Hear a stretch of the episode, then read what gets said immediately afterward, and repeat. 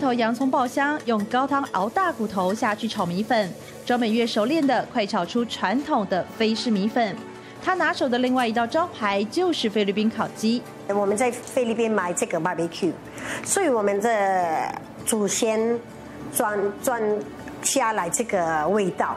庄美月一九八六年来台工作，拥有四分之一华人血统的她，依据血统取得身份证，专业一待待了三十一年。而受到他创业的餐厅，竟然还跟现在位于台北中山北路的菲律宾商圈大有关系。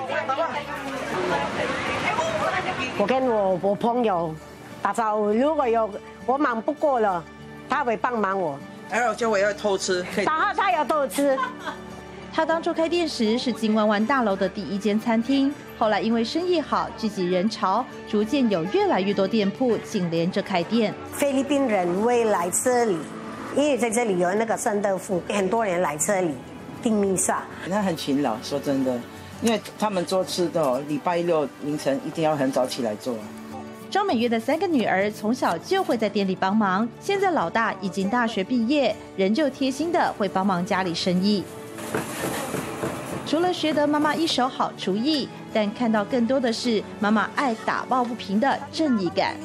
菲律宾来台湾，然后碰到一些事情，他可能不知道该怎么处理，大家就会阿爹阿爹，就是菲律宾话大姐大姐，然后就跟我大跟我妈妈说，他最近发生了什么事情，有没有能不能有什么方法可以解决？看到妈妈总是积极主动的为家乡同胞寻求协助，更让大女儿陈婉琪立志念法律系，现在学成毕业，他到过国会当立委助理。